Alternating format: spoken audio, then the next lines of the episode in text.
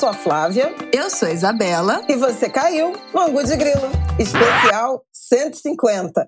E três anos!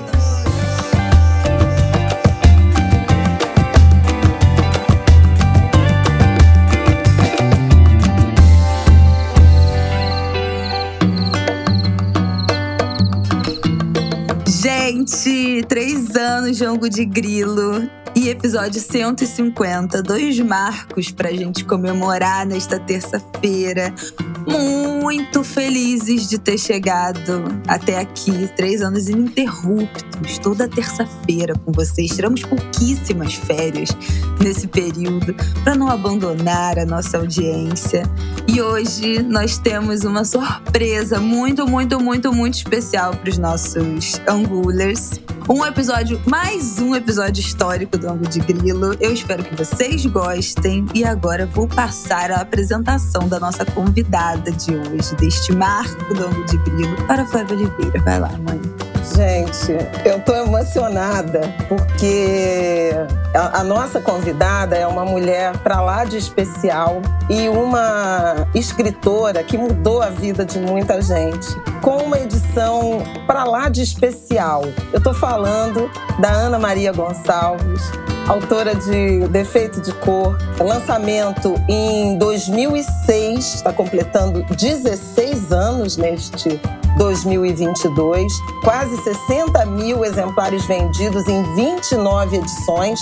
Essas edições continuam, mas neste setembro do bicentenário da independência formal e de 16 anos de celebração do lançamento dessa obra-prima da Ana Maria Gonçalves, haverá o um lançamento pela editora Record de uma edição especialíssima. E aí eu já vou dar as boas-vindas para Ana Maria e pedir para ela falar desse projeto que conta com ilustrações, arte assinada por Rosana Paulino, nossa também outra grande referência, outra gigante das artes visuais, das artes visuais afrocentradas, né, é, desse país.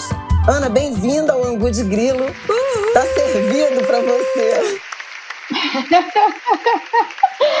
obrigada, Flávia, obrigada, Bela. Emocionada tô eu aqui, programa 150, três anos, assim, tô emocionadíssima de participar com vocês, mesmo porque eu sou fã de individualmente de cada uma e fã do programa, né? Então tá aqui conversando com vocês nessa edição especial, para mim também é mais do que do que especial né? E falar desse livro assim que mudou a minha vida, né? De uma maneira também irreconhecível. Eu era outra antes do defeito. Eu falo que tem sempre o, a, o ADC, né? Antes do defeito de cor e depois do, do defeito de cor. Você né? e todo mundo, né?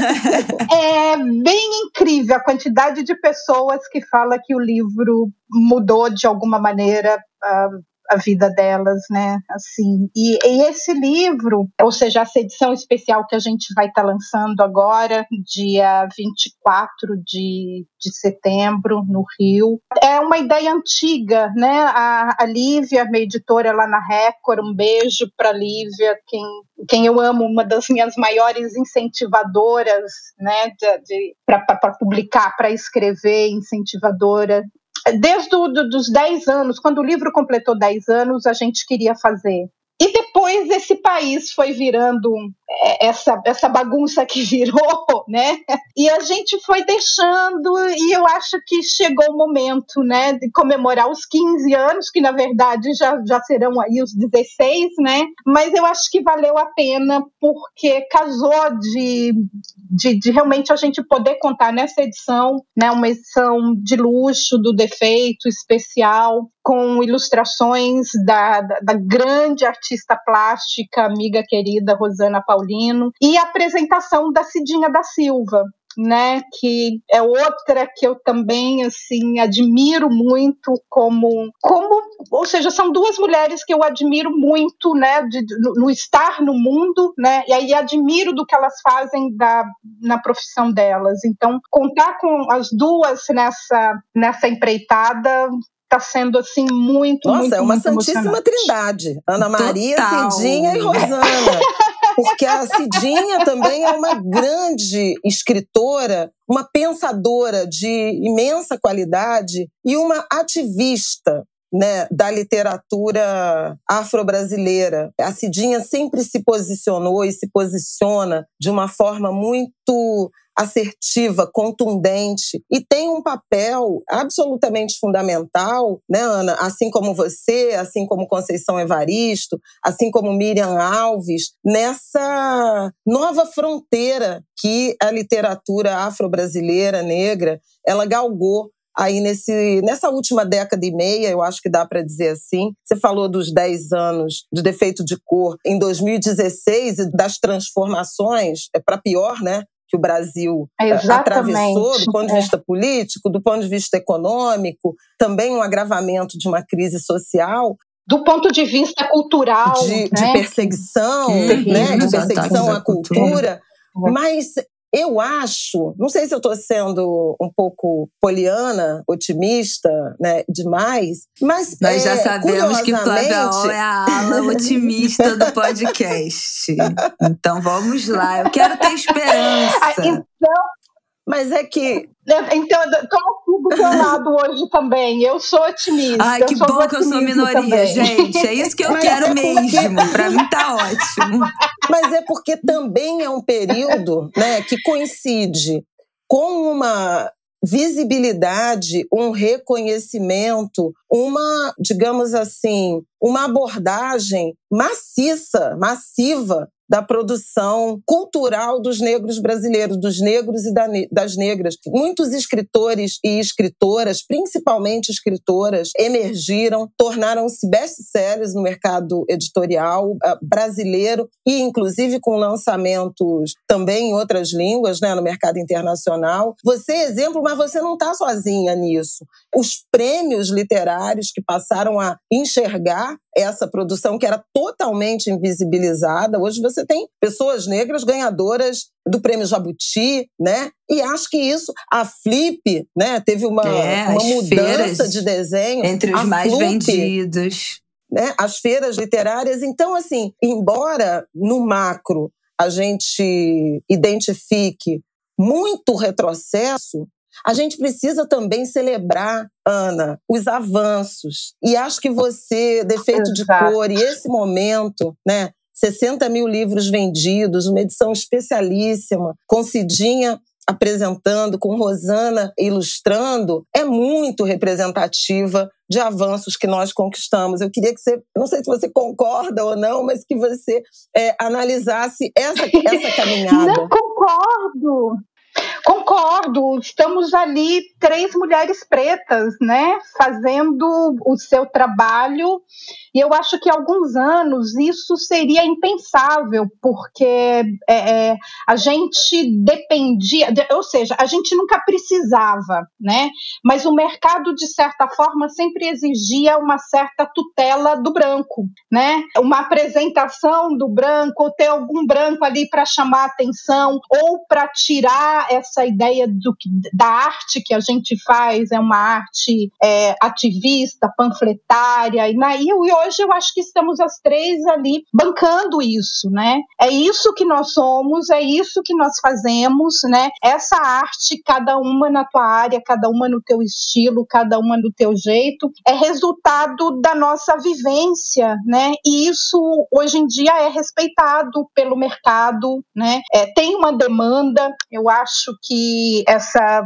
as publicações, né, com, com, com as publicações constantes é, que, que a gente tem visto aí de, de várias outras escritoras negras também, e aí a, a Eliana Rodrigues, a Eliana Alves, né, a, a Miriam, ou seja, tem muita gente aí escrevendo e publicando, né, é, como avanço de briga de gente que está nesse mercado há muito tempo, né, eu falo que eu sou assim, ao mesmo tempo em que eu sou extremamente honrada, né, de ser contemporânea de Conceição Evaristo, né, ser contemporânea de, de, de Miriam Alves, de Mônica, de Geni Guimarães, né, são outros nomes aqui, mas eu sou péssima para lembrar, então me desculpem que todas se sintam representadas. Exatamente, né? Nessas, né? Ou seja, por, por, por, abrir caminho mesmo, né? Assim, de estar tá com de muitas delas não de, antes de conseguirem uma, uma editora grande ou uma editora com, com uma certa estrutura para lançamento de livros, para participação delas em feiras, eu me lembro de ver muitas delas chegando com mala pesada de livro, porque depois da palestra vai ter que botar a banquinha ali e vender elas mesmas, né? Então foi um mercado que não nos foi dado, foi um mercado que foi cavado, né? Foi um mercado merecido, né? E, e feito com muita luta e muito merecimento por muitas que vieram antes da gente, antes de mim. Queria que, já que a gente lembrou de alguns nomes, né, que você citou, eu queria honrar que o, foi um caminho trilhado por Maria Firmina, né? Exatamente. Nossos passos vêm de longe, né? Como diz a, a, a Jurema Werneck, Vem. né? A primeira autora de um romance no Brasil era uma mulher negra, né? Maria Firmina dos Reis com Úrsula. Então é um, Exatamente. um longo caminho. eu acho que em 1853. Isso, né? E um dado interessante, Flávia, é, ou seja, do, do Úrsula, de 1853 até o Defeito de Cor, só 11 romances publicados por mulheres negras no Brasil. É um, é um número assim tão absurdo, né? Ou seja, o meu o Defeito de Cor foi o 11 primeiro romance publicado por uma mulher negra no Brasil. É muito, é muito é, impressionante, é, é muito impressionante é? e, e, também dá a medida do quanto a gente deu uma acelerada nessa última década e meia, uhum. né? Porque já saíram bem Exatamente. mais de 11 desde o, o, defeito de cor, é. Né? Então, e, e, e, como o defeito... Você citou a Eliana, Eliana Alves Cruz, Ana, e Eliana que também envereda por um caminho do romance histórico, e acho que tem muito a ver com, essa, com essas veredas né, que você é, apresentou. A gente tem uma. Vamos começar com as, com as surpresas das, das perguntas? Vamos. Bom, Ai, eu vou fazer uma Deus. pergunta que tem. Eu queria fazer uma pergunta que tem a ver com essa passagem do tempo, mas eu acho que podemos botar um áudio e a gente volta. Vamos em qual, Flávia? Você decide. O primeiro mesmo. Primeiro, daquele rapaz. Ah, sim, daquele jovem. Daquele jovem. Vamos botar o daquele jovem. Sim, é o meu livro definitivo, meu livro preferido, o livro que eu mais dou de presente, o livro que eu mais indico. É o, para mim, é o melhor livro que eu li na minha vida e me abriu uma visão não só política, mas emocional da condição da existência negra no nosso país, né? Da chegada e do começo de uma trajetória. Eu tenho uma pergunta sim. Eu, depois de perseguir ela para me tornar amigo, eu tive o privilégio de receber a primeira versão dela, que tinha mais de mil páginas do livro. E eu li essa segunda versão e eu fiquei encantado, porque assim, é uma história tão boa, mesmo grande, que você pode ficar muito tempo. E essas 1.400 páginas, eu acho, é, elas, para mim, eram importantíssimas. Como é que ela conseguiu editar, cortar, reduzir e qual foi o critério para tirar as partes que saíram?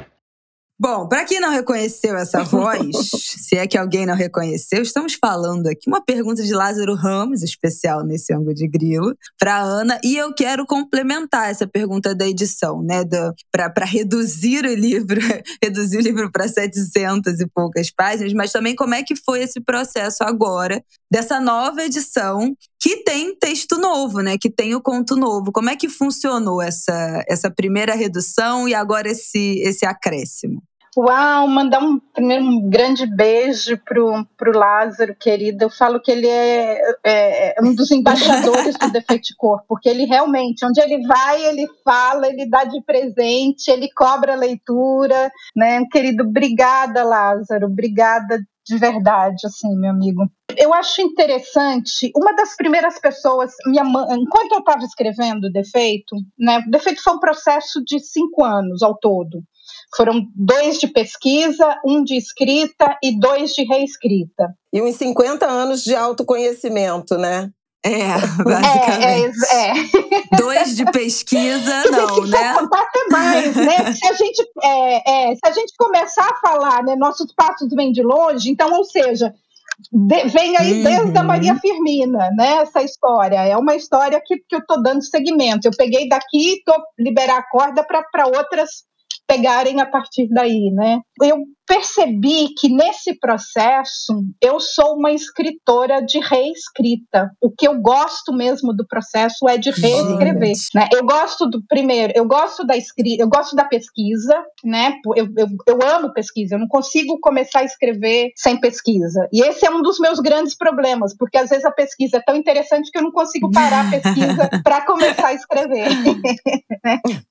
Já aconteceu algumas vezes, né? Enfim, eu falava, ah, não, a pesquisa está interessante que o livro não vai sair melhor que isso, então abandona. Então eu sou alguém de reescrita, né? Ou seja, é achar aquela a frase certa, achar a palavra, achar isso é que me dá um enorme prazer, né? E, e é ao reescrever que você vai vendo quais são as sobras né? Um dos primeiros leitores também foi o Milor Fernandes, Sim. né? E eu me lembro do Milor, ele leu a versão versão sem cortes, né? O de, bruto. Sim. E ele me disse, olha, você tem uma história, mas não tem um livro. Volta para casa e escreve um livro. E isso eu já tinha passado dois de pesquisa e um de escrita. Eu já tinha três anos. Né? Eu falava, gente, em três anos eu não tenho nada. Posso jogar fora e né, mudar de outra coisa. Mas aí eu fui vendo que ele estava coberto de razão, né? E porque eu acho por ser um processo e principalmente por ser uma, um tema que, em que eu estava não só estudando o tema, mas me estudando e me entendendo dentro dele, tinha muita coisa na história que não era da história, que era minha. Era coisa que eu queria,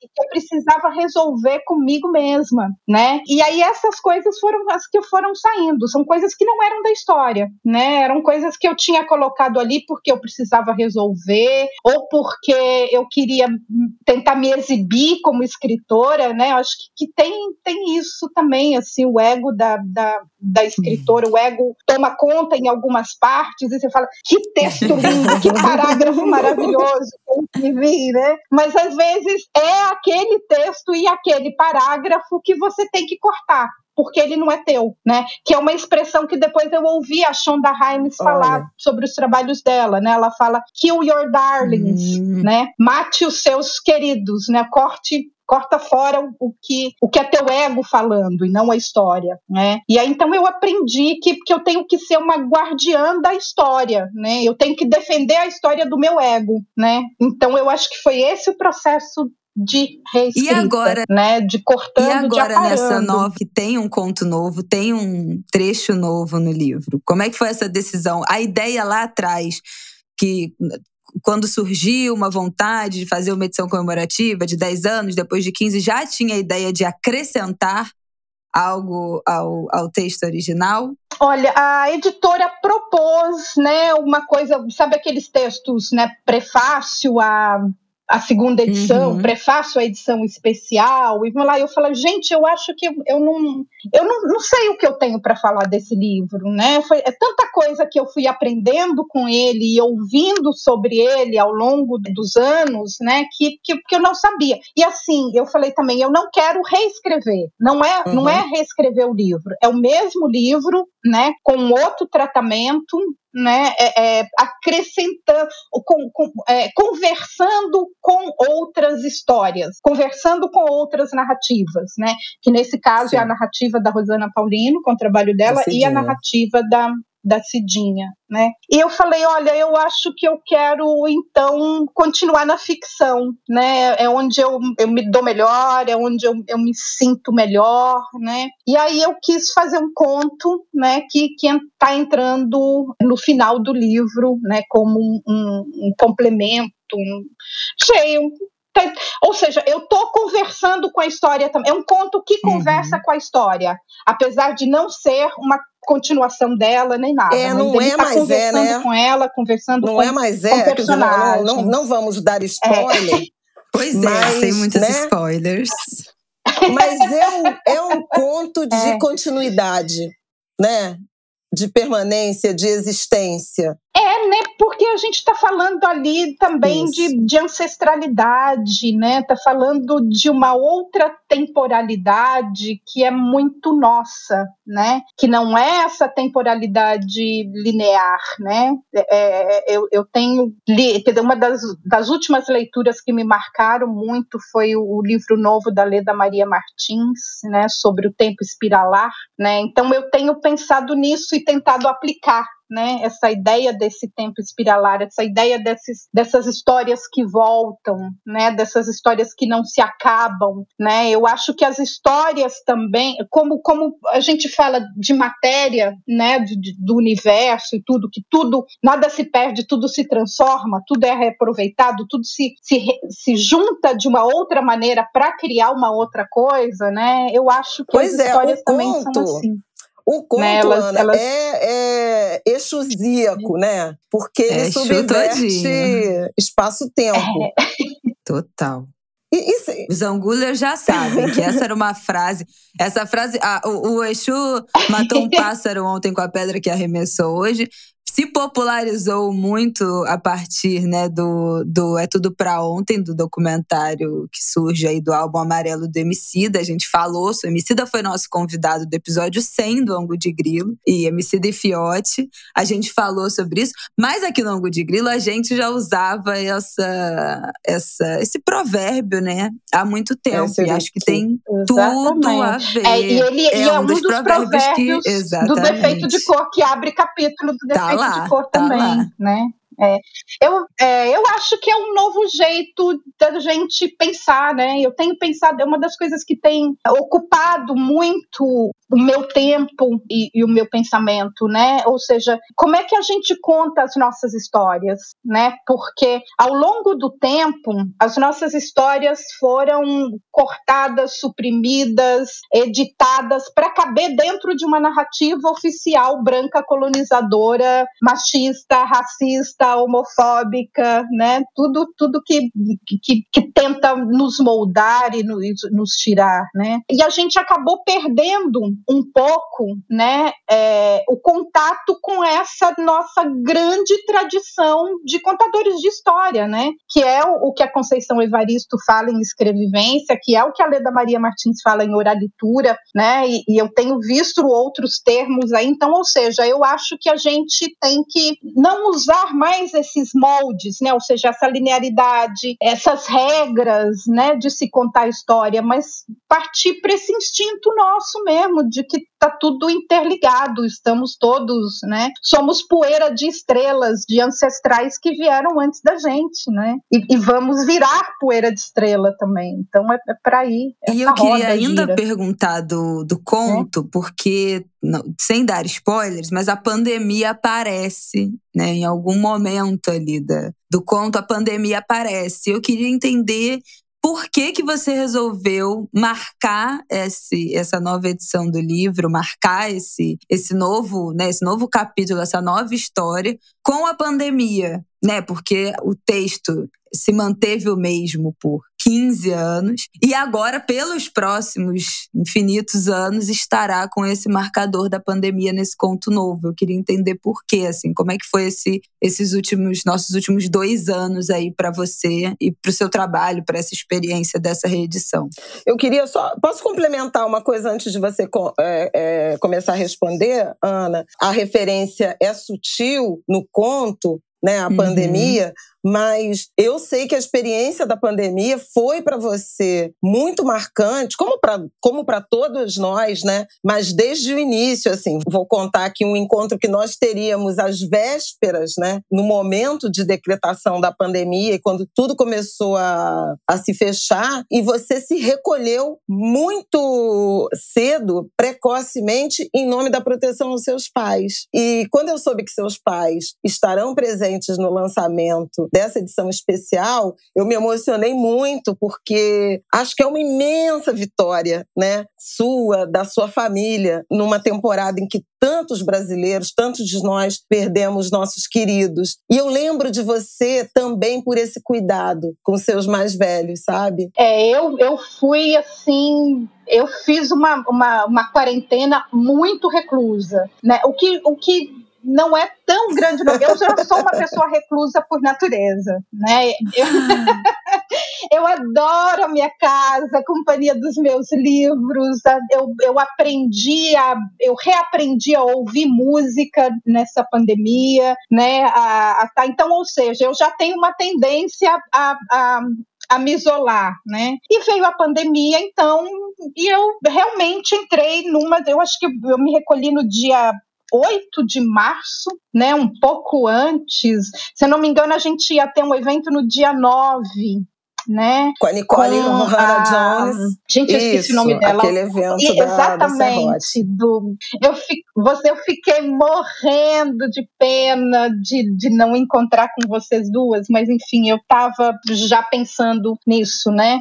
E, e, e, me mudou muito, né? Ou seja, eu já entendia né, essa, essa porosidade do mundo, né? Ou seja, é, estamos todos interligados, né? Ou seja, eu preciso me cuidar para os meus pais, que precisam se cuidar para as netas, né? A gente tem que se proteger em comunidade ali, né? Então eu estava muito consciente disso e me, me modificou de, um, de uma maneira muito profunda, né? Isso eu, eu tinha, assim, em várias etapas. Primeiro eu tinha uma esperança que o mundo inteiro ia sair melhor disso. Olha a esperança de né? novo aí. É. Ai, ai. Aí o meu lado poliana. Lembra é, quando a gente achou isso, né? que ia ser uma experiência transformadora? Uh. Né? Eu lembro, né? E ou seja, e, e, a gente foi vendo como é que, que a gente foi da, dando conta disso, né? E eu acho que uma das coisas que mais pegou para mim foi o, o, dar conta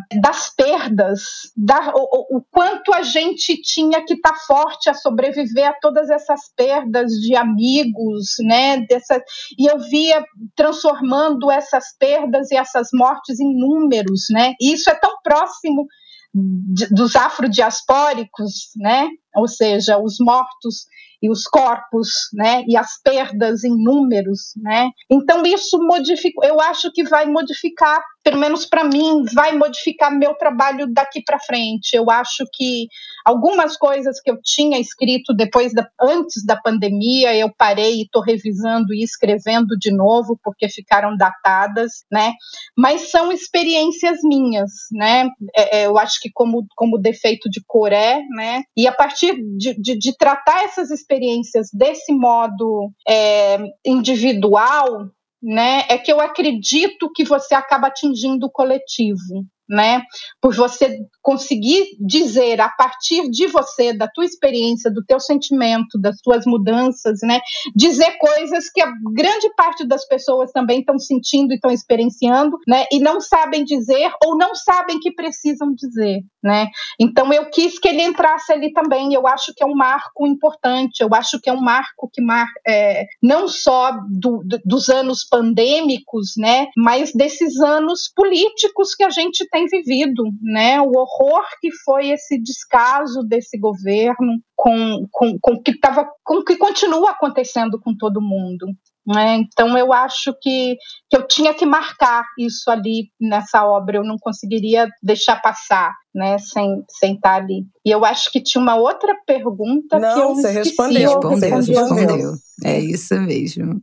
É, quem vai agora? Tá. Mãe, pois é, eu, eu tenho a minha, eu tenho a minha, eu tenho uma pergunta aqui que, que era lá do nosso primeiro bloco, dessa passagem de tempo, né? É, como representante aqui dos vinte e poucos, dos milênios, dos jovens, queria saber, Ana, se a forma como as pessoas interpretaram, perceberam, falaram do livro para você, te deram feedback, te escreveram, se isso foi mudando mudando ao longo do tempo. Em 2006 era outra geração, era outro Brasil. Inclusive a juventude negra de 2006 era muito diferente de como é a nossa, a nossa juventude de 20 e poucos, 30 e poucos anos. E eu queria saber se você percebeu com essa passagem do tempo, com esse Brasil mudando que você acabou de citar, né, desses últimos anos especialmente, se as pessoas passaram a enxergar o livro com outro olhar. Na pandemia, eu vi pelo menos uns três clubes do livro de leitura de um defeito de cor, né? De segmentar o livro e com encontros, com reuniões online, né? No, no, nos aplicativos no Zoom e tal, a galera se reunia para debater os capítulos. Então, também acho que, que criou-se outra experiência de leitura e de compartilhamento do livro nesses últimos tempos com a tecnologia. Eu queria saber como é que você percebeu isso, né? Da forma como as pessoas enxergam o seu trabalho. Essa pergunta é ótima e eu estava fazendo a pesquisa para nossa entrevista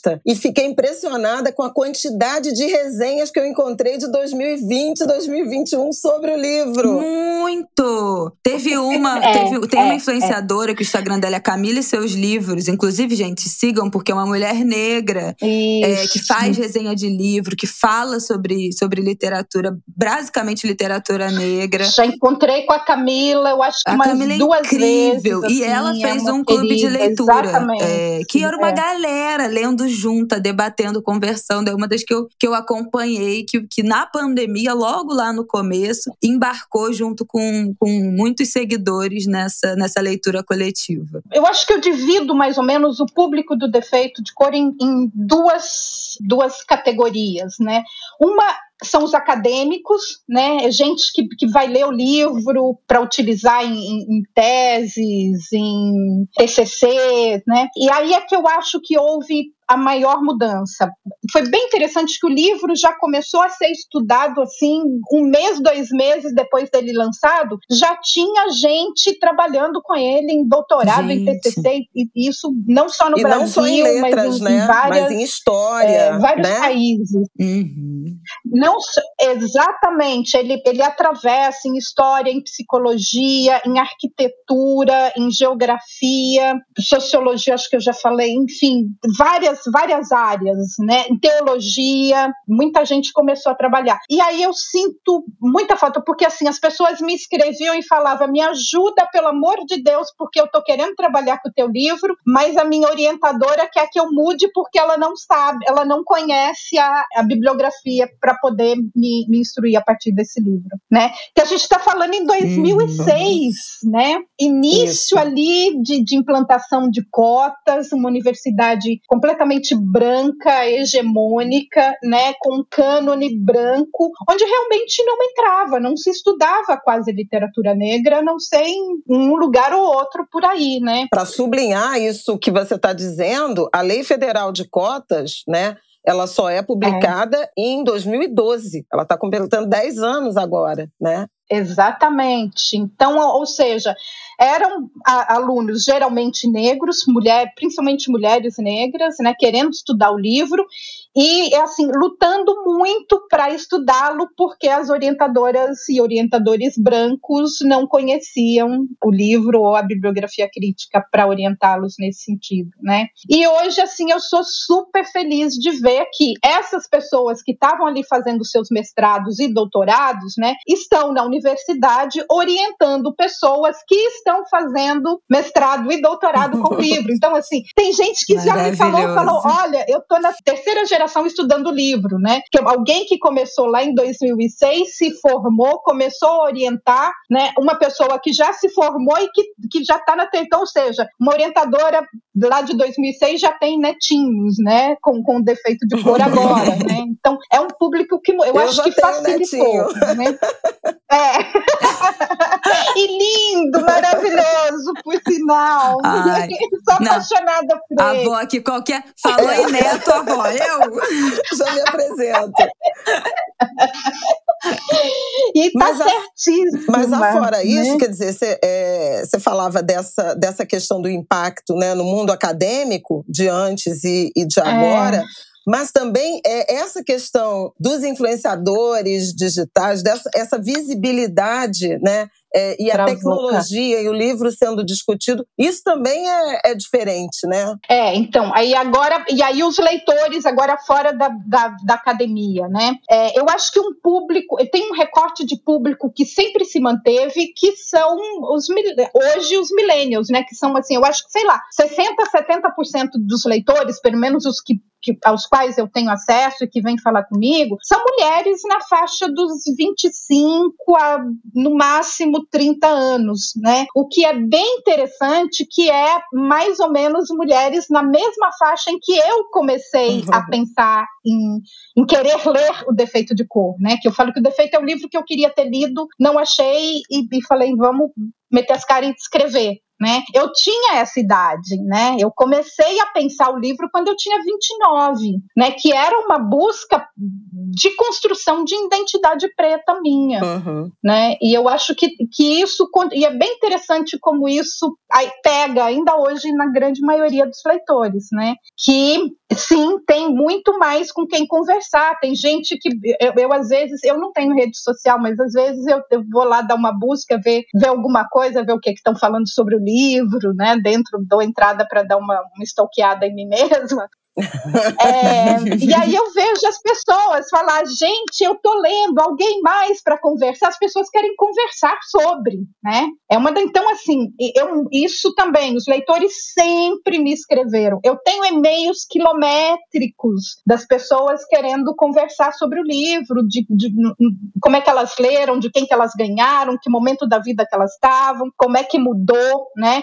E isso é muito muito ativa ainda hoje em dia, né? Eu falo que uma das coisas que eu mais senti falta também durante a pandemia foi de abraço, porque as pessoas liam o livro, me encontravam falavam: posso te dar um abraço? Eu quero te dar um abraço, né? E, e, era um abraço assim ali de troca, né? Então essa energia eu também senti muita falta durante esse tempo em que a gente não pôde se abraçar, né? E a, e a Conceição Evaristo fala uma coisa muito interessante, né? Porque com ela é, é a mesma coisa, né? As pessoas querem pegar, uhum. querem abraçar, se sentem íntimas, né, de, de, de ler o livro e de, de, se sentir representado ali, enfim, que seja, né. A Conceição falando, você viu, a gente não dá autógrafo, a gente dá consulta. e é quase isso. Porque a gente está ali na mesa assinando o livro, a pessoa chega, agacha do lado e conta a vida inteira pra gente, né?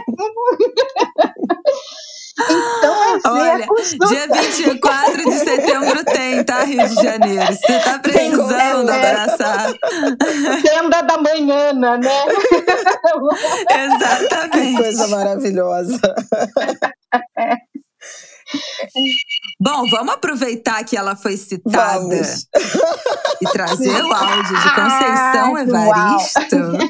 Vamos lá. Conceição é um áudio mais longo, tem quatro minutos e pouquinho, mas, gente, nós vamos ouvir, ouvir todo vamos tempo ouvir Conceição. Para ouvir Conceição. Não Quando tem nem a gente como. É, resolveu fazer essa, essa entrevista, seríamos só nós duas. Aí, meio que de última hora, eu falei: ah, não, tem que ter mais gente. E aí, acionei os amigos. Escrevi para o Lázaro e ele falou: claro, já, já me respondeu gravando o áudio. Ah, porque eu lembrava do, do, do Lázaro sempre dizer que foi o, o, livro que mais transformou a vida. Bom, ele já disse, já repetiu, já escreveu, né? Aí eu falei, não, temos que ter o Lazinho nessa conversa com a Ana. E aí pensei na Conceição e depois na última pessoa que, que vai estar aqui, que a gente ainda não vai dar, a gente não vai dar spoiler. Uau. Mas eu é, escrevi para Conceição e ela me respondeu assim: Claro, oi Flávia, que ela fala assim muito bonitinho. Para quando que você precisa? Porque eu tô em Minas, eu vou voltar para Maricá e a minha edição de Defeito de Cor tá em Maricá, toda marcadinha, e eu queria dar uma olhada. Ai, Aí que linda. Falei, amiga, deixa então, eu vou contar essa história mas é pra Não faz nada pela metade, você Ela vê. queria ver tá, querida, é assim. E eu quero ir a Maricá ver Ela queria consultar. de cor toda marcadinha. Gente, Não, agora eu também quero. Vamos uma excursão para Maricá. Imagina. Né? da Conceição. Eu também Partiu quero. Maricá. Partiu Maricá. Imagina as anotações. Não é? Gente. É. O mundo não está preparado para anotações de Conceição Evaristo no E aí, quando a gente já estava começando Uau. essa conversa aqui, Ana, entrou uma mensagem da Conceição. Então, assim, nós vamos ouvir as três, em primeira mão, o que, que a Conceição está falando sobre o defeito pois de cor. é. Gente, vamos lá. Vamos lá. Como um defeito de cor é um livro de mil e umas informações e lógico, mil e uma aprendizagem, eu acho que uma das perguntas que eu tive, mas acho que, que, todo mundo tem essa pergunta com Ana, e aí essa pergunta, a resposta é bem quando a gente lê a, a, uma entrevista de Ana, quando ela diz o porquê, né? De um defeito de cor, que esse livro acho que ele começa a chamar a atenção e ele causa um incômodo nesse título, causa um incômodo até você saber o, porque esse defeito de cor. E como tem muito tempo que eu li o livro, muito tempo, a única coisa que eu lembro assim para comentar do livro que me chama muita atenção, além né, do, do, do, resgate que a Ana faz, aliás, não é um resgate, ela faz uma ficção. O que eu tenho dito é que a ficção ela entra justamente nesse espaço é, lacunar né, entre o, o desconhecimento ou o esquecimento, e acho que a história da, dos povos diaspóricos é uma história que é marcada pelo esquecimento, é desmarcada pelo desconhecimento. Então, a ficção, eu acho que a ficção, ela nos funda como afro-brasileiros, né? Eu acho que a, a ficção, ela nos funda como povos é, diaspóricos. Quer dizer, se você pensa numa ficção como de Toni Morrison,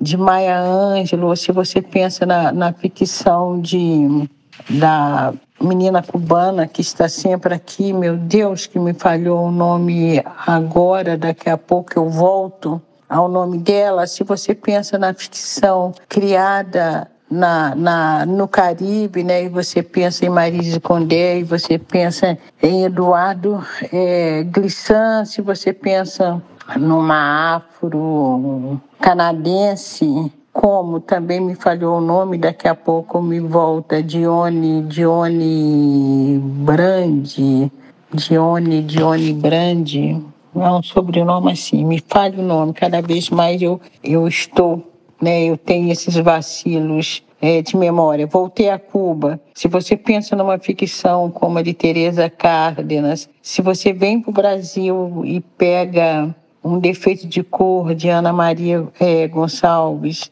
é, nós vamos ver que a ficção ela nos salva, né? O que a história como ciência não disse de nós ou disse de uma maneira deturpada ou, ou camuflou, a, a ficção ela, ela nos cola nesse solo brasileiro e ela preenche esse vazio, né? essa trajetória até chegar no solo que nos dá uma nacionalidade, mas uma nacionalidade infenizada. E acho que o livro de Ana Maria Gonçalves, Um Defeito de Cor, pela ficção, ela resolve um vazio, um desconhecimento em torno de Luísa Maim. E acho que o grande poder daquele livro também é porque ele é muito didático. Eu me lembro que tem uma cena que a Ana fala sobre que a Ana, que a narrativa traz sobre sobre capoeira. Eu me lembro que na época eu fiquei assim, gente, era um, um você visualizava uma roda é, de capoeira pela maneira que a Ana, né, que a narradora explicita, compõe aquela cena. É o que eu me lembro agora. Eu precisava realmente pegar o livro para pensar em outras em outros lugares da narrativa que me ganharam, que me instigaram. Isso. Ai, é. gente, o que dizer? Gente, o que dizer? Vocês não dão uma, uma aula, de né? quatro minutos. Sobre essa ficção como, né? Eu não vou, não, eu não vou explicar a Conceição, Exatamente. pelo amor de Deus. Só vou lembrar que Uau. era Teresa Cárdenas, que ela depois lembrou, e a Dione, Dione Brand, né? É a afro-canadense que ela mencionou, que é, que é uma poeta, escritora. Uau! Assim, primeiro acho que a gente então vamos marcar de ir a Maricá, na Casa da Conceição, ver o livro, né? É contigo, Ana. Eu não vou Comadre, espere-nos aí com um cafezinho, um bolo, um queijo. Né? vamos bater papo. Porque assim, a Conceição realmente, ela dá uma aula. E voltando só um pouquinho, é um dos abraços que eu tô com mais vontade de saudade de sentir, é o abraço da Conceição.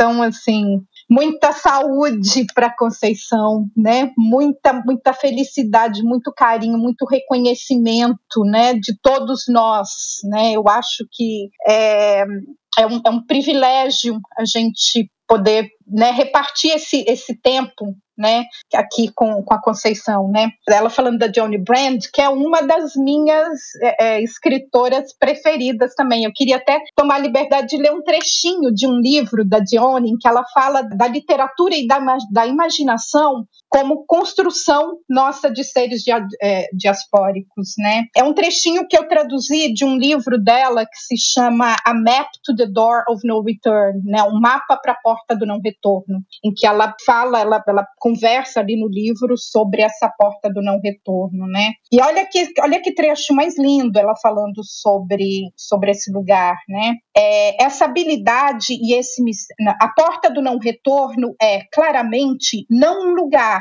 mas uma metáfora para um lugar.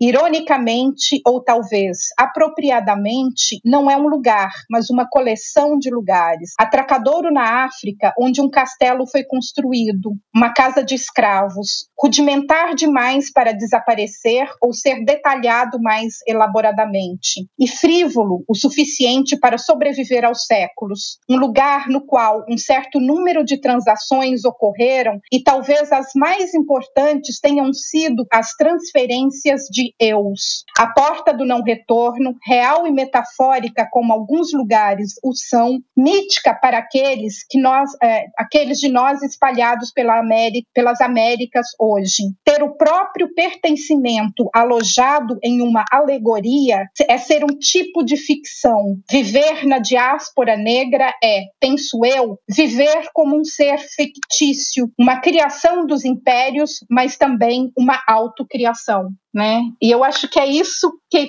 que a gente. É maravilhoso isso, né? Eu podia continuar lendo a Dione Brand aqui, enfim. É. E aí? né? Porque Nossa, é isso. É. A gente sempre ouviu falarem e escreverem sobre a gente, né? E, e, assim, então, eu acho que escrever, para nós, escrever é isso, né? É nos reinscrevermos, né? Na história. E aí, estou pensando não só, é óbvio que não só presente. Eu acho que ao mudar o presente, a gente muda o passado. E é, e é isso que a gente está fazendo. É isso, Exatamente. eu penso na Eliana Alves Cruz com Água de Barrela, e, e, que, que, é, né, que é a, a própria saga familiar, e Exato. depois os outros romances históricos em que ela joga, torna visível, né? Em particular, o Nada Digo de Ti, que a gente não, não vejas, que tem uma protagonista, uma mulher trans. Exato. E a pesquisa histórica levou ela a esse caminho de falar: é, você pensa que não existiam pessoas trans no século 18 ou 19, existiam, uhum. né? Então é essa construção e a existência que se, que se materializa a partir dessa construção né, da, da obra literária, dos romances, da literatura, da ficção histórica, né? É muito bonito isso que a Conceição nos trouxe. É, e, e não, só um, um parêntese que, que dentro disso que vocês falaram, eu não consigo também não pensar no que as no que a minha geração, e inclusive pessoas mais novas que eu já, porque eu já estou com 26, eu já, eu já, não, já não sou mais jovem adulta, né, praticamente, do que a gente tem feito nas novas mídias, né, para além, a gente fala, tem falado aqui no Angu, falamos nesse mês de agosto do Projeto Querino, podcast novo, né, do Tiago Rogério, que também já teve Vozes Negras, os outros podcasters e influenciadores, criadores de conteúdo que falam a partir das suas próprias vivências, né, da, se humanizam, ajudam, né, estão aí dentro do processo de humanizar pessoas negras. Lembrei aqui também do, do programa novo do Paulo Vieira, que ele tem, que é. Ai, eu vou lembrar o nome, programa dele do, do, do GNT, que ele viaja o Brasil inteiro, vai em, em algumas cidades contando a história daquelas cidades, Exatamente. das danças originais, dos povos originários, entra na casa das pessoas, faz a comida come a comida que as pessoas comem, com um pertencimento àquele lugar. E o Paulo Vieira não tem nem 30 anos também, né? Então, o que que, o, que, que a gente também está produzindo em outros formatos que estão aí nesse, nesse caminho de reescrever, recontar, é, finalmente, né, a população negra ser protagonista da sua própria invenção aqui na diáspora. Exatamente, né? E, e, de várias maneiras que atinge outros públicos, né? Então, vendo as, os TikToks, os Instagrams da vida, né? Todos esses, ou seja, né? É uma geração que está aprendendo a usar essas ferramentas muito bem para atingir um público que a gente não atinge, né? Aquela coisa que, que o Lázaro fala muito, né, de, de passar claro. o bastão, né? E assim, a gente vai ficando uhum. cada vez mais tranquila em passar o bastão, porque eu acho que está vindo uma geração aí muito sabida, né? Uma geração bem informada e uma geração que mete o pé na porta, uma geração que, enquanto a minha geração tem que negociar nossa, muita claro. coisa, tem que negociar muitos espaços, exatamente, a nossa geração tá, né? A gente tem, às vezes, abrindo mão de uma coisa para ter outra, outra e negociar, eu posso ter tudo, né? E eu acho que essa geração aí de 20, 30 anos, assim, é uma geração que já não pensa a mais, nossa, né? né é, eu posso ter tudo, sim, né? E mete o pé na porta e vai embora. Então, assim, eu, eu fico, como eu te disse, né? As minhas leitoras são essas, né? Eu chamo de meninas, enfim, eu tô com, vou fazer 52, agora eu chamo de meninas, né? Metade da minha idade, né? Ou seja, é, então uhum. eu tô, eu, eu, ou seja, eu estou muito em contato, porque elas leem e vêm falar e montam os grupos de leitura e tudo, né? Então, assim, é muito tranquilizador saber que, que, que uhum. vocês estão fazendo um trabalho muito interessante, né? E um trabalho que também não pode deixar de honrar quem veio antes, né? Isso é uma coisa que, por exemplo, a Leda Maria Martins, com o tempo espiralar, sempre fala, né? Ou seja, é, não sei o que seria o defeito de cor se não tivesse sido Úrsula, né? O tal do efeito borboleta né? Então, eu acho que a gente não, não tem, que, tem que pensar em quem veio antes, quem faz, e, e, pegar a partir daí, né? E uma outra, né, um, lembrando de, de programas e tudo, lembrar do Lázaro. Eu acho assim que o, o, o espelho né? Teve uma importância, né? Uhum. Continua até é o programa mais Sim. antigo de entrevista da televisão, eu acho, Sem né? Na, na, da, do Canal Brasil. É, do Canal assim. Brasil. São 17 anos, alguma coisa, né? Uhum. Então, assim, eu acho que o que o Lázaro começou a fazer há, há 15, 16 anos, não, não tinha, né? Eu acho que ele abriu aí uma tem já, é, já, já passou de 15 anos. É, é. Sim, documento histórico, Exatamente. como Coutney do, do, do, do Dom Filó, que é realmente produção de memória, né? É, é, produção e, e, armazenamento né, das nossas memórias. Super figuras absolutamente uh, importantes. Você estava falando da juventude, eu estava pensando aqui no. Outro dia fiz esse comentário sobre alguns discursos que eu ouvi na, na leitura da carta pela, pela democracia, né, da Carta às Brasileiras e aos Brasileiros lá na, na USP, e a Manuela Moraes, que é a, a presidente do, do diretório acadêmico, do centro acadêmico 11 de agosto, lá do direito da USP, fez um discurso muito forte, muito potente e a Exatamente. gente e eu comecei o comentário dizendo a, a, base vem forte, não tá não tá deixando nenhuma vírgula uh, de fora, né? É, a Bruna também, presidente da Uni, uma jovem negra do Amazonas, então também com o norte do Brasil sendo representado, muita gente fazendo, muitos jovens fazendo muita, muita coisa importante. Bruna Brelas, para não deixar de dar nome e, e, sobrenome, que é, que é fundamental. Ana, eu queria te perguntar, então, acho que a gente já está entrando no nosso, no nosso trecho final. Sim. E sim. acho que é importante a gente fazer uma reflexão sobre Luísa Maim e Luiz Gama, o tanto que foi você com defeito de cor que nos apresentou a essa família, a essas figuras, e o tanto que nesses 15 anos ambos se apresentaram né, para a sociedade brasileira, para estudantes brasileiros, para professores brasileiros. E a gente está tá aqui nos 200 anos, né, no bicentenário da independência. É, no ano que vem, o bicentenário da independência da, da Bahia, com o protagonismo de Luísa Maim, de Maria Filipa, de Maria Quitéria. E eu queria um pouco te ouvir sobre essa sensação de ter é, contribuído também para o conhecimento histórico objetivo, porque a gente falou da construção da ficção né, e da existência a partir dessa uh, ficção histórica, mas é, a, a, sua obra tem uma contribuição também objetiva de, de, de nos apresentar, não vou falar reapresentar, não, porque eu acho que é apresentar a sociedade brasileira é, essas duas figuras hoje reconhecidas e referenciadas. Você se sente parte, você fica metidinha assim, você se sente parte desse, desse processo? Eu fico apavorada, eu fico apavorada. É uma responsabilidade, né? Principalmente, Flávia, assim, porque eu acho que tinha antes de mim muita gente já falando sobre.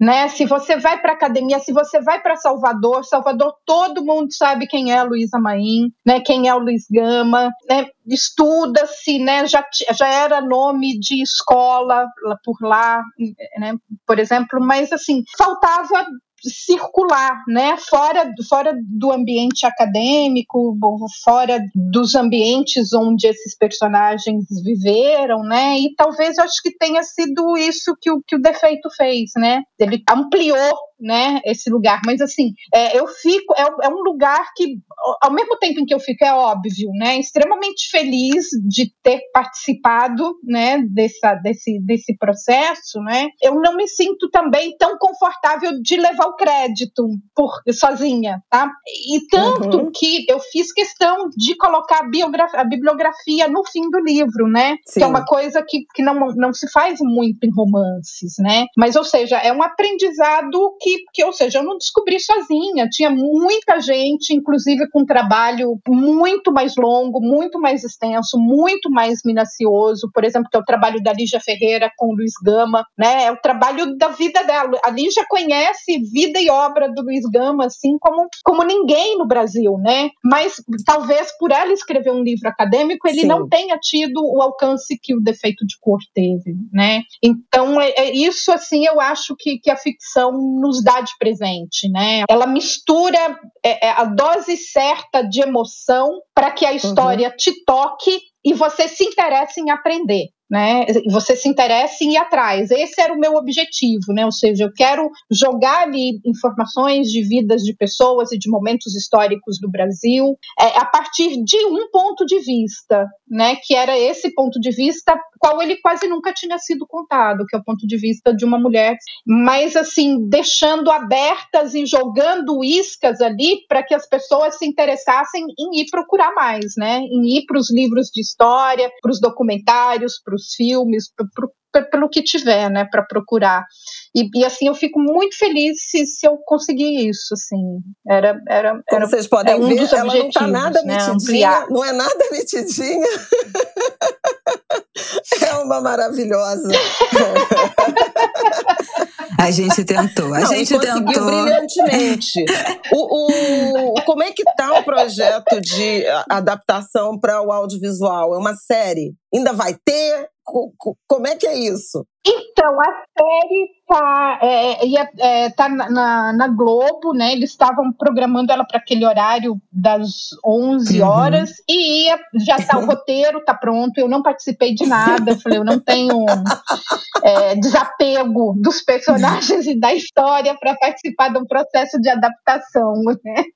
É, então, não sei, mas assim, estava na mão, tá na mão de uma equipe competentíssima, né, de, de gente que que, que, eu gosto do trabalho, para vocês terem ideia, por é. exemplo, consultoria do Ney Lopes. Nossa. Né? Paulo Lins era um dos redatores, né? Então, a Maria Camargo, que é alguém que, que respeita muito literatura, né? Então, ou seja, uma equipe assim, o roteiro está pronto, ia começar em 2021, eu acho, e tivemos pandemia, Então, não sei como é que tá agora, né? Se tem uma previsão, eu também. mas enfim. Eu sou doida para ver isso doida em audiovisual. Gente, Faz anos que a gente né? fala sobre, sobre, isso, né? Sobre essa expectativa. É, não é?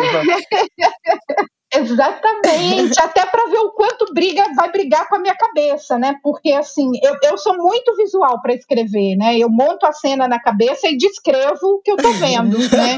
Então eu tenho a cara de todos os personagens Ai, é principais, os locais, Então assim, eu tô muito curiosa para ver o que, o que é óbvio que vai ser diferente do que tá na minha cabeça, né? Mas eu tenho muita curiosidade de saber. Gente, não consigo imaginar como é que deve ser o, né, o ponto ponto de vista da autora. Tipo, mas, a, mas, mas a casa que eu pensei não era assim. Mas, mas o lugar não era esse.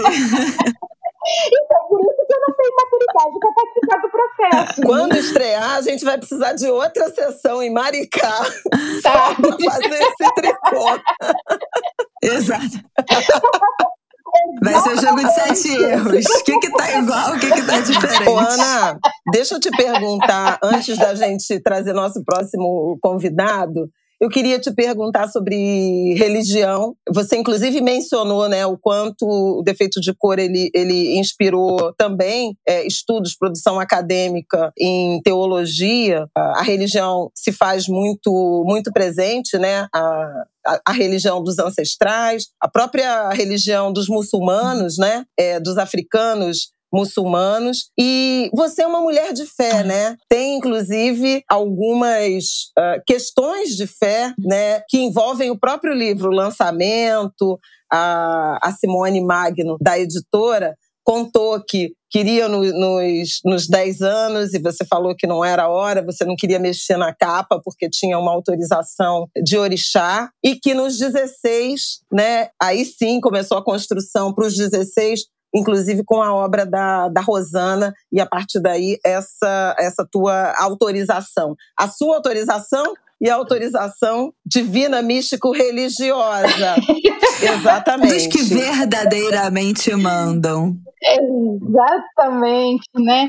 E é interessante, né? Que a Exatamente, porque há uma referência, né? inclusive, a isso, né? 16, é, 16 então, seja, que são é. os, os oduns do jogo de, é. de Ifá, 16 são os búzios também, né? Do jogo de búzios. Eu queria que você falasse um pouco da uhum. sua religiosidade Exatamente. e também desse momento de recrudescimento da perseguição às religiões de matriz africana a partir do uso político, né, para essa perseguição. Objetivamente, a gente está falando dessa guerra entre bem e mal que está sendo é, usada como estratégia, né, de atração de votos pelo grupo político do presidente Jair Bolsonaro, candidato à, reeleição, que tenta é, atrair uma base evangélica a partir dessa ideia né, de luta entre bem e o mal e de demonização da nossa fé. É, eu sou mineira, né, do interior de Minas, nasci né, na, é, sendo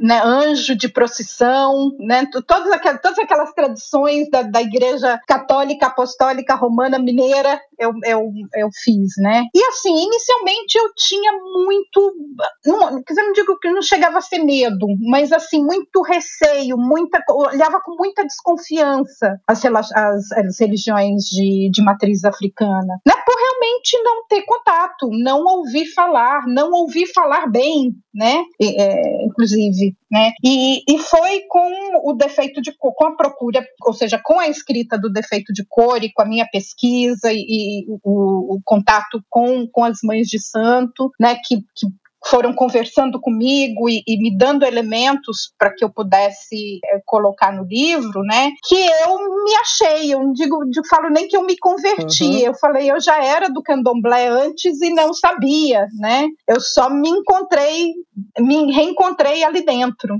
né? E, e o livro, assim, e, e, de uma maneira e entrou na minha vida, a religião, né, o candomblé entrou na minha vida de uma maneira que é muito intrincada dentro da minha vivência, ou seja, eu não consigo enxergar como algo fora, né, fora do, do meu cotidiano, como eu tentei fazer também né, algo ali dentro do cotidiano da personagem, da Kendé, né? O Muniz Sodré chega a dizer que não é religião por isso, né? É modo de vida. É mo exatamente. É, uhum. e eu acho que é, né? Porque tem toda uma filosofia de vida por trás ali, né? O respeito aos mais velhos, o respeito à natureza, exatamente. né? Ou seja, a gente já falava de ecologia antes de ninguém saber uhum. o que, que, era uhum. isso, né? Gente, então, ou seja, tem muita coisa que, que a gente já falava antes de ter nome, né? E que só passou Sim. a ter nome depois que os brancos entraram, mas a gente já estava lá há muito tempo, né? Nessa, então foi redescobrir, né? E assim, o defeito de cor é um, e foi bem interessante, porque aí quando o livro foi uma das das, das, das quer dizer, não vou chamar de mágica, né? Mas um dos, dos mistérios e um dos, dos, dos segredos e dos secretos do livro, assim, né? Foi quando ele foi lançado, né? A minha mãe de santo ligou e falou: Ó, oh, Xangô tá pedindo o livro para ele. Eu falei, mas tipo, é, ah, óbvio óbvio, né? assim, vou negar Sem pensar duas vezes, né, gente? É. Não, Xangô, desculpa. Ah, não, Xangô, não vai dar não, né? E, assim, Volta depois. Vendo, é, é, e depois eu vendo o quanto tinha que ser dele, né? O orixá da justiça, gama, né? É, tá tudo ali ligado. A gente que não, que não uhum. saca as coisas antes delas acontecerem, né? E aí eu falei, mas é óbvio, né? E ela falou, ah, então traz o livro aqui. E eu lembro, eu tava em São Paulo, eu falei, não posso ir para Salvador agora levar o livro Ela falou: então faz o seguinte: pega, amarra ele para presente, deixa guardadinho já bota a intenção, fala que é dele, que tá aqui, que você vai trazer, né? Então, assim, tá no, tá no assentamento de Xangô, num terreiro lá em Salvador, é dele. Caô, né? E tudo que vai fazer, eu peço licença para ele. E, e, é ele que, manda, assim. Então... né? E assim, é, para isso eu adapto, eu, eu uso na minha vida também, né? Minha, é um, ou seja, eu vivo, né? Eu gostei dessa definição do, do Muniz, né? É um modo de vida, não é um modo de, de religião, né? E talvez ele seja tão assustador, né? Para quem não uhum. conhece, aí a gente já pensando nesses casos de, de intolerância, né? E aqui, pra, ou seja, no, sem querer dar spoiler também, né? Esse conto que aparece no livro, ele toca um pouco nisso também. Eu não sei se vocês lembram do caso de uma mãe de santo, eu acho que em Itabuna, que policiais militares entraram no terreiro, começaram a, depre a depredar, né? E eu acho que Oxóssi se manifestou nela, né? E eles amarraram ela em cima de um formigueiro, eles arrastaram ela por 700 metros, alguma coisa, e isso o orixá manifestado, né? Eles, e quem Nossa. viu falou: olha, se o orixá não tivesse manifestado, ela não teria sobrevivido. Gente. Né? Então, assim, é, é, é, se vocês procurar aí na, na, internet, vai ver esse caso dessa. Eu esqueci o nome dela, né? Mas enfim, então eu acho que, que é isso também, né? Esse modo de vida, né? Essa, essa, essa religião, né? Também é, é um modo Bernadette, de nos proteger contra Bernadette quem Santos. nos ataca. Né? Foi em 2010? É, isso. Isso. Exatamente. Bernadette isso. Souza Ferreira Santos. Ilhéus. É, em Itabuna, não é? O Ilhéus, ali, acho que no sul da Bahia. Uma... Ilhéus, exatamente. É, é, eu lembro que eu, que eu vi esse, esse caso, assim, me marcou demais, né? E principalmente, assim, a hora que ela começou a apanhar, o orixá veio, né? E, é. e falou, deixa comigo, né? Ah, já tô emocionada aqui agora, assim. Então, então é isso, né? Eu, eu tenho fé, né? Eu confio que, que Xangô vai nos, nos, nos livrar, né? Uhum. De, de quem ainda nos, nos demoniza, nos trata, Isso. né? Como é que fala que o palácio lá estava consagrado ao demônio, enfim, né? Que, coitada, né? É, é, o que eu, que eu consigo dizer, assim, né? E eu tenho fé que, que os nossos orixás, né, temos nos guardarão fé. Temos disso, fé, né? Ana, tá temos fé. Ai, e é isso mesmo. Essa figura nem existe. É. Sim, temos é, fé. Isabela, temos fé vamos chamar otimistas. o convidado? Vamos, pois é, nós temos nosso, nosso último convidado, é, que é André Rodrigues, carnavalesco da Beija-Flor. Ana desfilou pela primeira ah, vez, não é isso? Nesse ano de 2022. Oh, exatamente. Com a Beija-Flor. Nós sabemos, nós já falamos, já foi pauta aqui no Angu, claro, carnaval. A gente comentou que as baianas vieram, né, com a saia em homenagem e, e com o trabalho, expondo o trabalho. Que também tá na edição a parede especial. de memórias da Rosana Paulino, que, de novo, que também está na edição. Que também está. Ai, gente, eu não acreditei quando eu abri. Quando eu abri, eu, né, que mandaram pra gente dar uma olhada secretamente, eu abri e comecei a mandar pra minha mãe. Ô oh, mãe, você está sentada? Senta! Olha isso aqui! Ela já tinha visto, não tinha comentado comigo. Eu comecei a mandar um monte de coisa. Senta! Que tem Rosana Paulino no livro! E aí. É, não, tá maravilhoso. Gente. Tá maravilhoso. E, e, a, e a reunião, que, que eu sentei com a Rosana pra gente definir eh, as imagens ali, ela contando dos processos dela. Eu falei, eu falei gente, a gente tá fazendo a mesma coisa. A gente tá falando das mesmas coisas, né? É, sim, só com sim. manifestações artísticas diferentes, uhum. né? E aí vem a Cinha para complementar. É lindo demais. E é um panorama, Não, né? Coisa, da, coisa da mais linda. Rosana. Mas aí fizemos esse caminho e trouxemos André que, que esteve com você, que esteve em contato com você, com Rosana, nesse, nesse último carnaval, nesse último ciclo carnavalesco, também para participar. Vou botar aqui a pergunta dele vamos ouvir. Oi, Flavinha, oi, Ana. Primeiro é um prazer estar agora se comunicando aqui com vocês. Nós aqui da Beija-Flor, que estamos com o enredo Brava Gente, o Grito dos Excluídos no Bicentenário da Independência, que para o Carnaval de 2023 faz uma série de provocações ao processo de independência, né, a esse processo que a gente conhece como independência oficial, a comemoração desse bicentenário e principalmente um recorte à louvação dos movimentos, dos movimentos populares, dos movimentos mais plurais nesses processos de independência. E daí vem a minha pergunta. Ana, no livro você narra a participação ativa da Caindê no Levante dos Malês e também uma articulação dela com diferentes movimentos de resistência negra, das irmandades religiosas aos quilombos. É, muitas vezes esses movimentos são invisibilizados nas narrativas oficiais. Qual foi o papel desses movimentos, Anas, para a efetiva transformação social brasileira, para além daqueles movimentos que estão registrados na história hegemônica, a independência do imperador, a abolição da princesa, a República do Marechal? Ou seja, o quanto as mudanças da sociedade e para a população negra especificamente se deram mais por esses movimentos de resistência do que pelos atos oficiais do Estado brasileiro? Ou de outra forma, de que maneira esses movimentos de resistência empurram e influenciaram na tomada de decisão dos governos. Eu sei que são muitas perguntas, mas ainda tem mais uma colocação que é importante, que é como a gente coloca, traz de volta esses movimentos e coloca dentro do imaginário brasileiro, né, esses movimentos que são reais, esses movimentos que são invisibilizados e a gente consegue trazer ele de volta para a memória dos brasileiros ou para a imaginação dos brasileiros. Um beijo para vocês duas. Amo demais vocês e eu vou guardar aqui ouvindo vocês atenciosamente. Beijo. Como, por exemplo, com Beija-Flor de Nilópolis na Avenida, puxando sardinha aqui para minha escola. Exatamente. Eu acho que tem já há algum tempo, né? Algumas escolas de samba têm sido um grande espaço, né, de recuperação dessas histórias, né? E eu acho assim, como, por exemplo, é, também é com a ajuda de todo mundo, né? Que a Beija-Flor continue e que, que conta, Mangueira fez já há alguns anos, enfim, que contamine todo mundo, né? Exu na Avenida esse ano tava uma só aceitamos né, uma coisa maravilhosa. Enfim, né? É, André. Pois é. é. Eu também, eu falei, só tinha exatamente. Jeito. Eu também estava numa dessa, viu? Eu falava, olha, Exu tudo bem. Exu.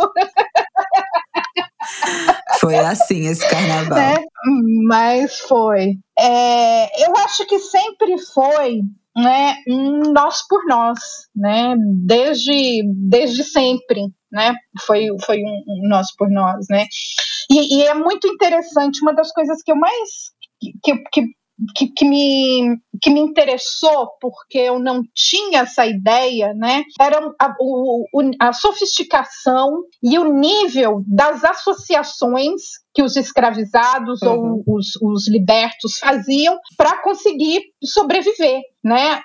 É, era, é muita, ou seja, o jeitinho brasileiro, né? Que hoje é, é que pega mal em, em, dizer há muito tempo, né? Mas eu acho que, ou seja, o verdadeiro jeitinho brasileiro é esse jeitinho que a população pobre, preta, é, marginalizada, né? É, as grandes minorias têm feito para sobreviver nesse país já há muito tempo. Né?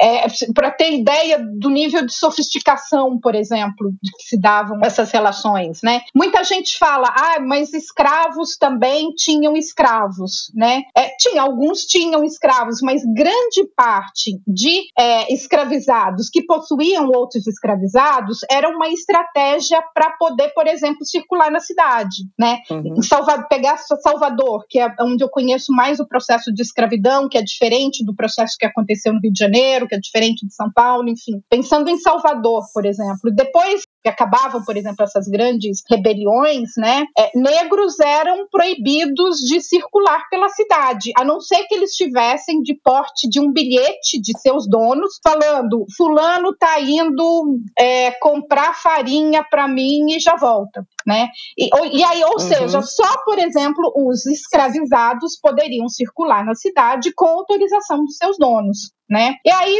um, um, um que já é liberto chega para o outro e fala: olha, vamos ali fazer um papel, eu falo que sou seu dono, você fala que é o meu, eu te dou autorização para circular e uhum. você me uhum. dá autorização para circular. Então existiam isso, esses arranjos entre eles, né, para que pudessem exercer de alguma maneira, né, o, o, o, poder circular pela cidade, poder andar, né, enfim, ali, né. Então, ou seja, você tinha esses arranjos e esses arranjos, é, eu acho que são o que de fato moldaram a sociedade brasileira. Né?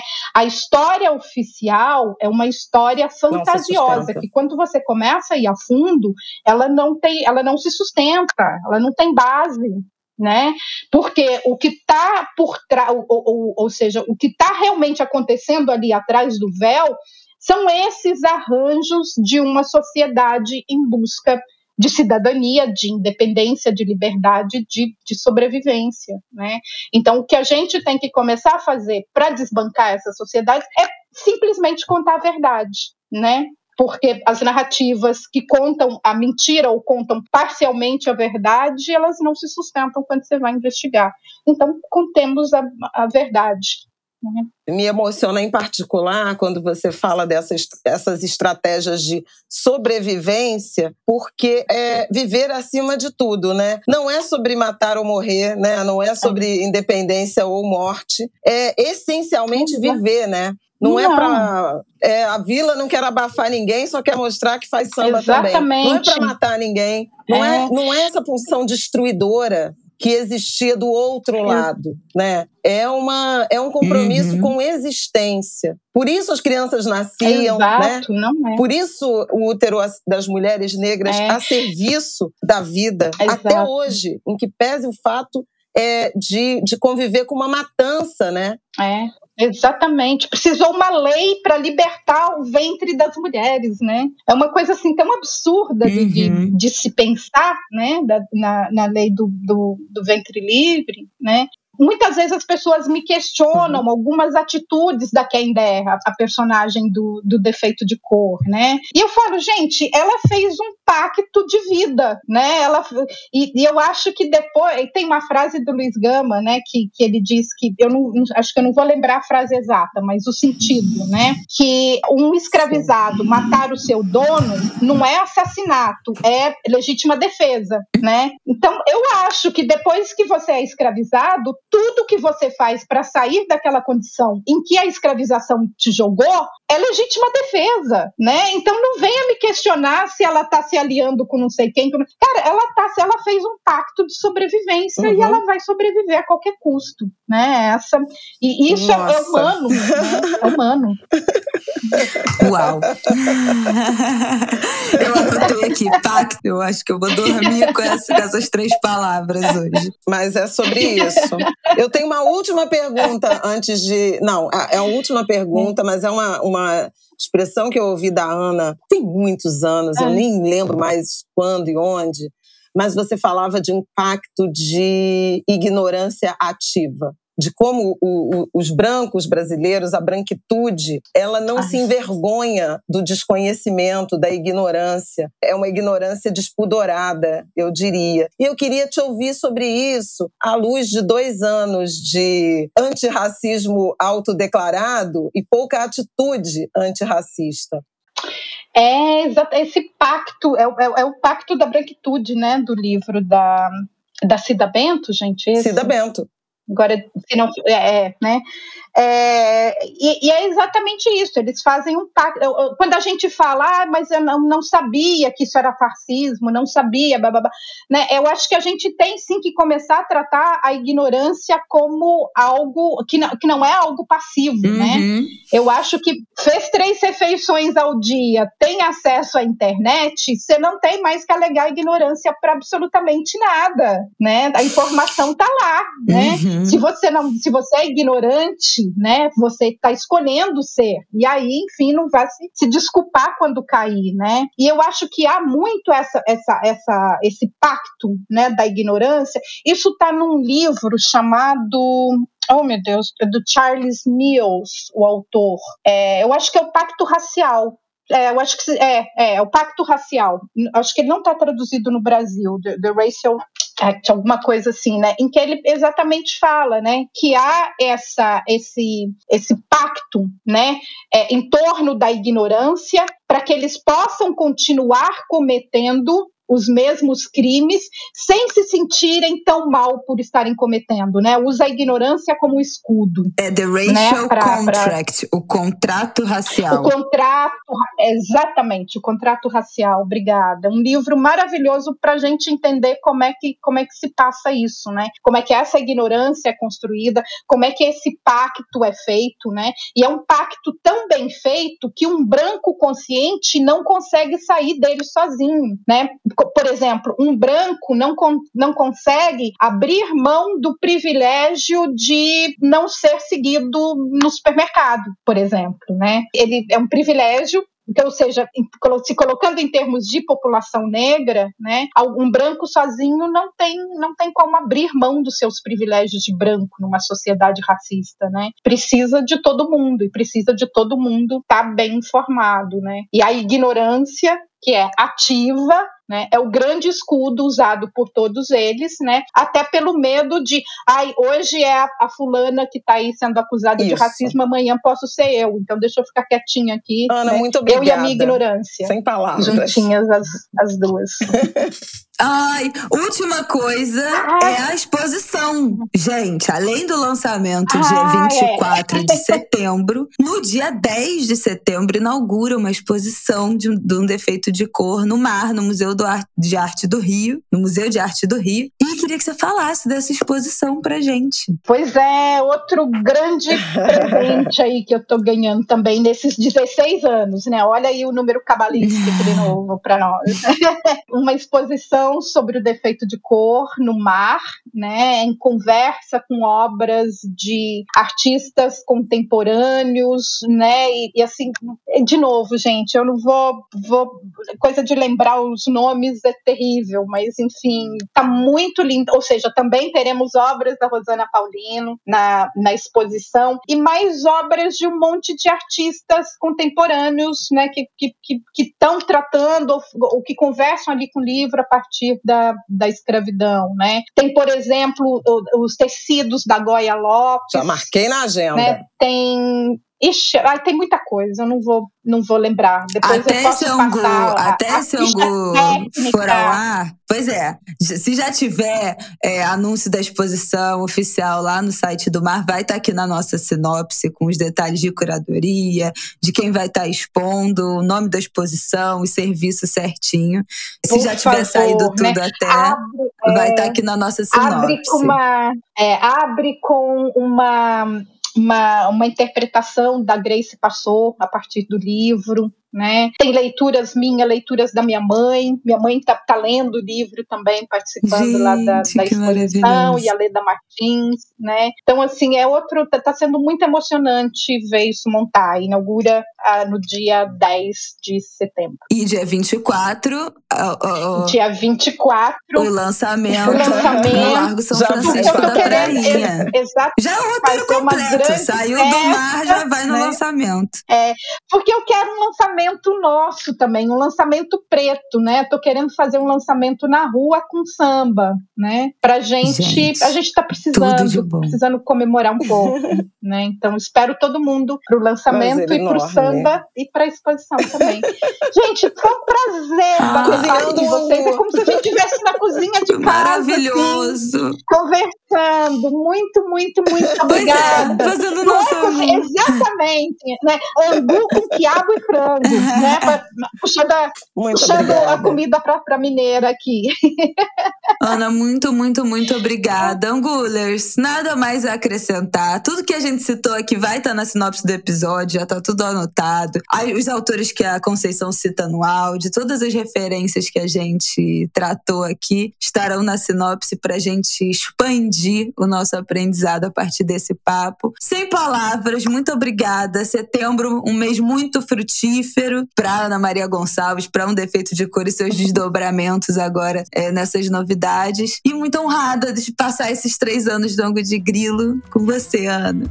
Prazer, gente, prazer. Assim, desejo mais três e três e três e três anos pro, pro Angu de Grilo e que os Angulers tratem muito bem vocês duas, que são duas queridas, né? Muito merecedoras de toda a audiência, todo o carinho e todo o respeito que a gente Ai, tem axé, por vocês. Axé. Então, muito obrigada. Ana, muito obrigada. Minha Quero agradecer também ao André Rodrigues, Ai, ao Lázaro Ramos, a nossa mestre Conceição Evaristo pela participação generosa nesse nosso episódio de aniversário. E a Isabela já lembrou, hoje é 30 de agosto, setembro setembro está chegando, a primavera se aproxima, com todos os sentidos possíveis dessa frase. Vamos que vamos. Um beijo, gente. Até semana que vem.